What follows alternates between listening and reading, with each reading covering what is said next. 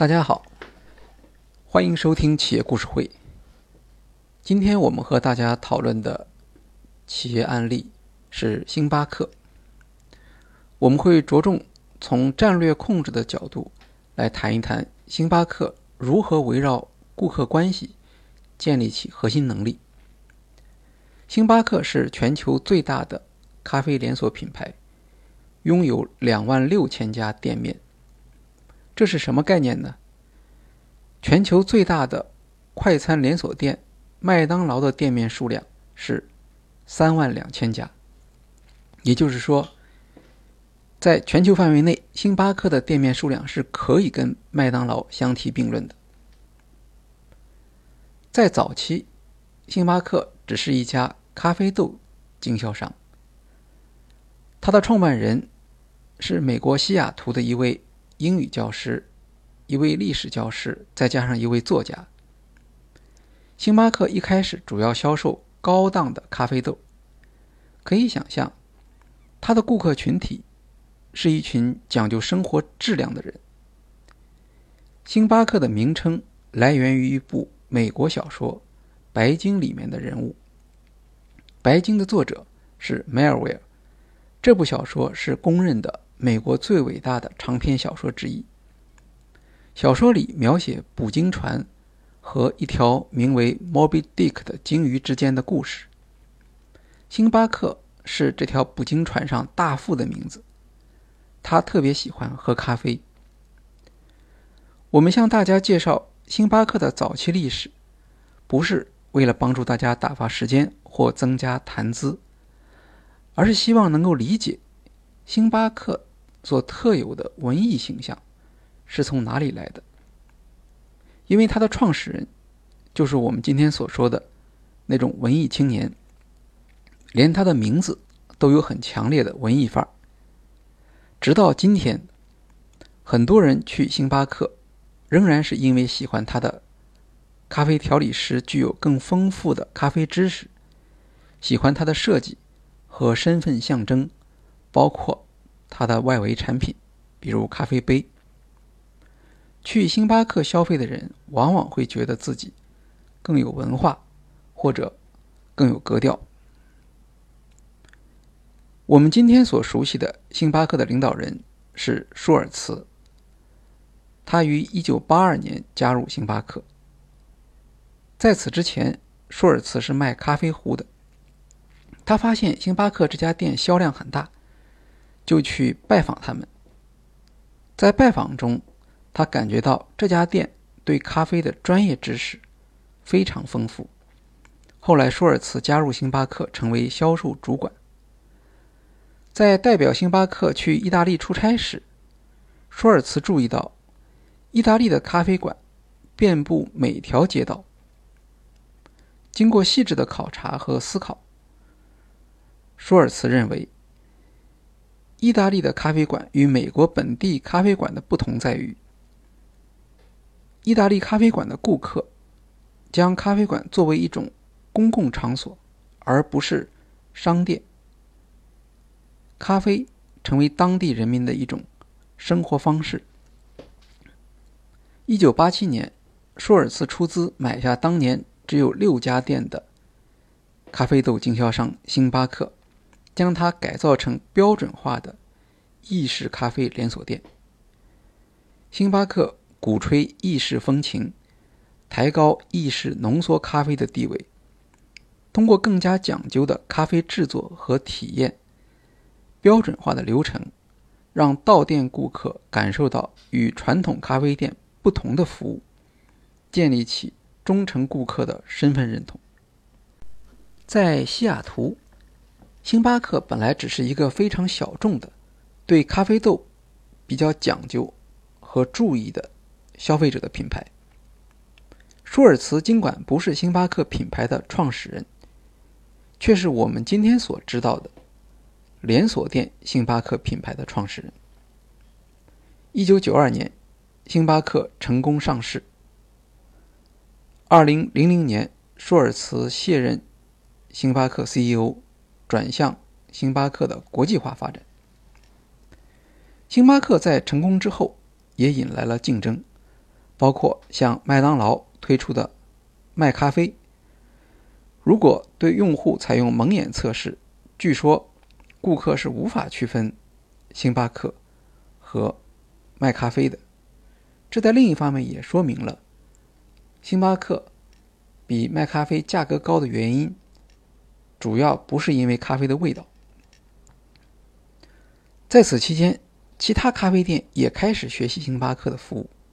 慢慢的，星巴克开始遇到经营上的困难。二零零七年，多年来持续增长的星巴克出现了销售下降。随着美国经济形势的恶化，星巴克的前景变得严峻起来。忠实顾客减少了消费次数。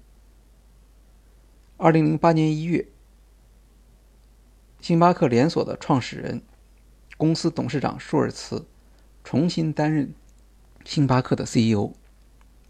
舒尔茨认为，一味追求增长的战略只是强调做的更多，而未能将企业推到更好、更新的高度，反而远远偏离了咖啡体验的核心。他认为，星巴克的问题在于忽略了公司的核心价值。忽略了星巴克顾客的感受。舒尔茨决定重新培训公司里的十三万五千名咖啡调理师，确保他们能够精准无误地调制出意式浓缩咖啡，以复苏星巴克的品牌使命，激发人类的灵感。在二零零八年二月一个星期二的下午，星巴克在美国的店铺统一营业。七千一百家门店贴着相同的告示，星巴克将利用这一时间，在全国范围内培训咖啡调理师，令星巴克的意式浓缩咖啡臻于完美。在培训的短片中，舒尔茨告诉咖啡调理师，如果浓缩咖啡的味道不是很好，公司允许他们倒掉后重新调制。在此之前，由于过分强调效率，星巴克的咖啡调理师没有得到如何蒸牛奶的正确培训，对牛奶的温度以及奶泡的程度掌握不足。有些咖啡师甚至在客人点单前就已经蒸好了一罐罐的牛奶，然后根据顾客需要再加热。但是牛奶蒸煮过一次后就会变稀薄，并且。丧失一部分甜度。现在，星巴克决定纠正这些行为，重返高标准。停业培训的损失在销售上高达六百万美元，还没有说投资者的质疑以及竞争对手的嘲讽。但是，舒尔茨认为，停业培训可以帮助星巴克的员工认识到。如果不能提供顶级的咖啡，星巴克也就失去了存在的理由。只有高品质的咖啡才能帮助顾客跳出他们的日常生活。在停业后的几周里，经过培训，咖啡的品质得到了提升，并且保持了高水准。门店停业培训成为星巴克历史上。最具象征意义的事件。喝咖啡是一种重复性的生活习惯，固定的时间，同一家店铺，惯常的饮品。这种亲密联系是由星巴克的品牌、团队、门店以及咖啡建立起来的。舒尔茨认为，星巴克的价值取决于顾客进入咖啡店起那一刻的独特体验。包括咖啡的香气、社区感，以及顾客与本地咖啡调理师建立的熟悉关系。他说：“我们相信弘扬咖啡文化，以及建立人与人之间的关系是至关重要的。也相信它值得我们去做，更相信我们有能力把它带到一个显赫的高度。”舒尔茨复出担任 CEO，接管公司后，禁止员工吸烟，并且要求员工不要使用香水或古龙水，以避免破坏店内的咖啡香味。香味是星巴克品牌中最容易被顾客感知的一面。没有了独树一帜的香味的魅力，也就没有了激发顾客情感共鸣的因素。当然，也就失去了让顾客再次光顾星巴克的理由。另一项强化客户体验的举措是停止在早餐时提供加热三明治的服务。尽管这样做可能牺牲销售和利润。但加热三明治的气味会严重地影响咖啡的魅力。在舒尔茨看来，加热早餐三明治是体现星巴克偏离核心业务的经典案例。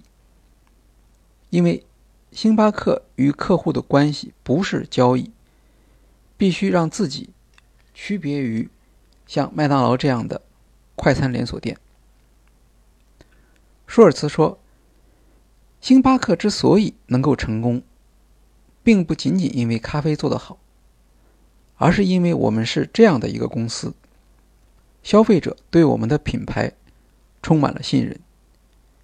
今天，任何人创立和经营一家公司，都要同他所接触的每一个人建立起信任感，要有责任、公开、富有道德感的做事。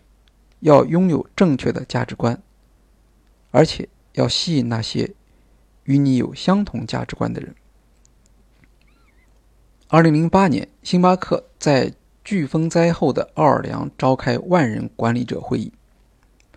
在经济下滑和公司亏损的重要关头，舒尔茨和高管认为，公司迫切需要与星巴克人建立情感上的互信。星巴克发起与会者在奥尔良开展志愿服务，种树、粉刷房子。在这一过程中，星巴克传递了新的员工精神：每个人都有责任改变自己，每个小举措都很重要。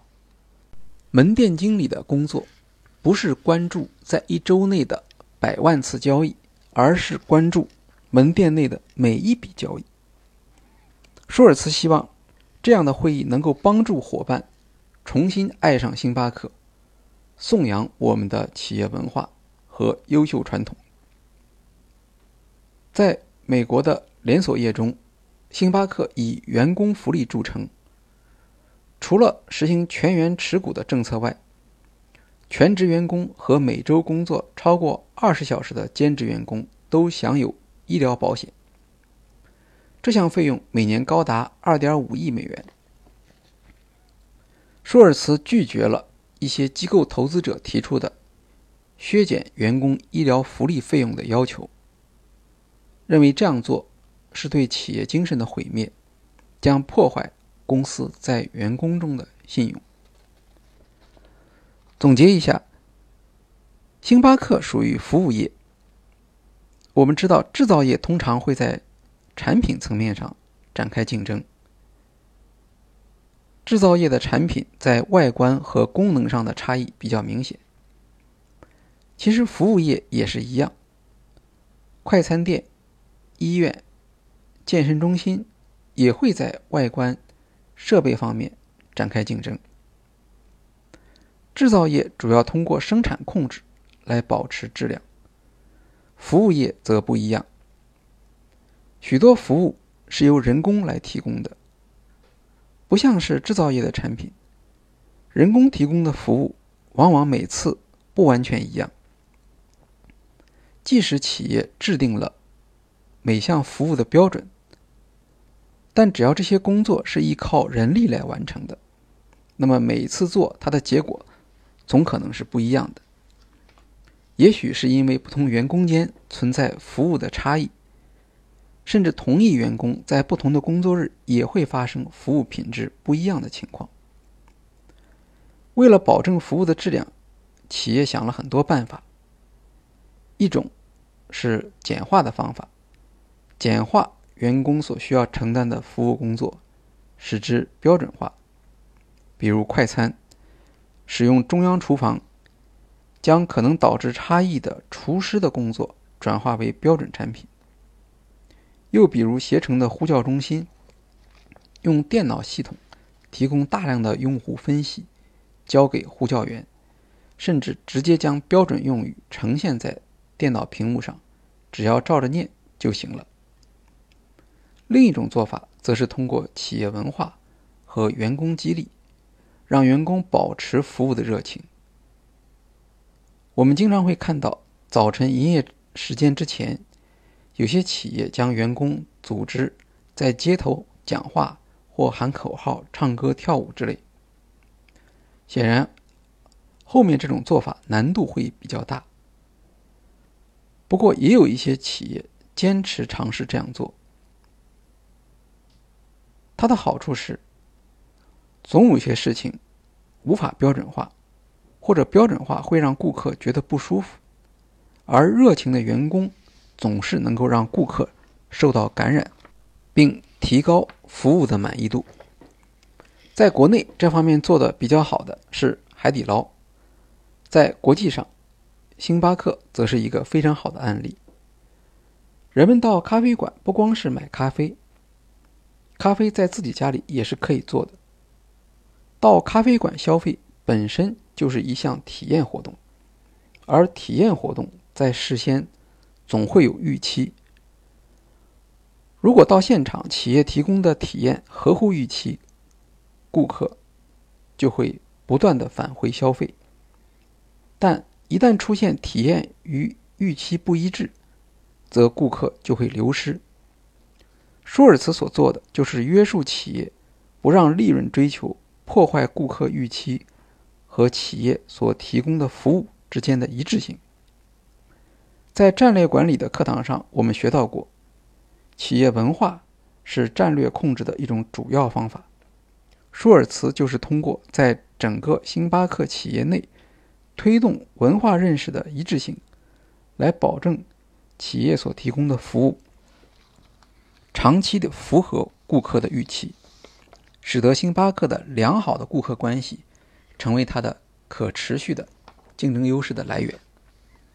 好，今天的企业故事会就介绍到这里，谢谢大家。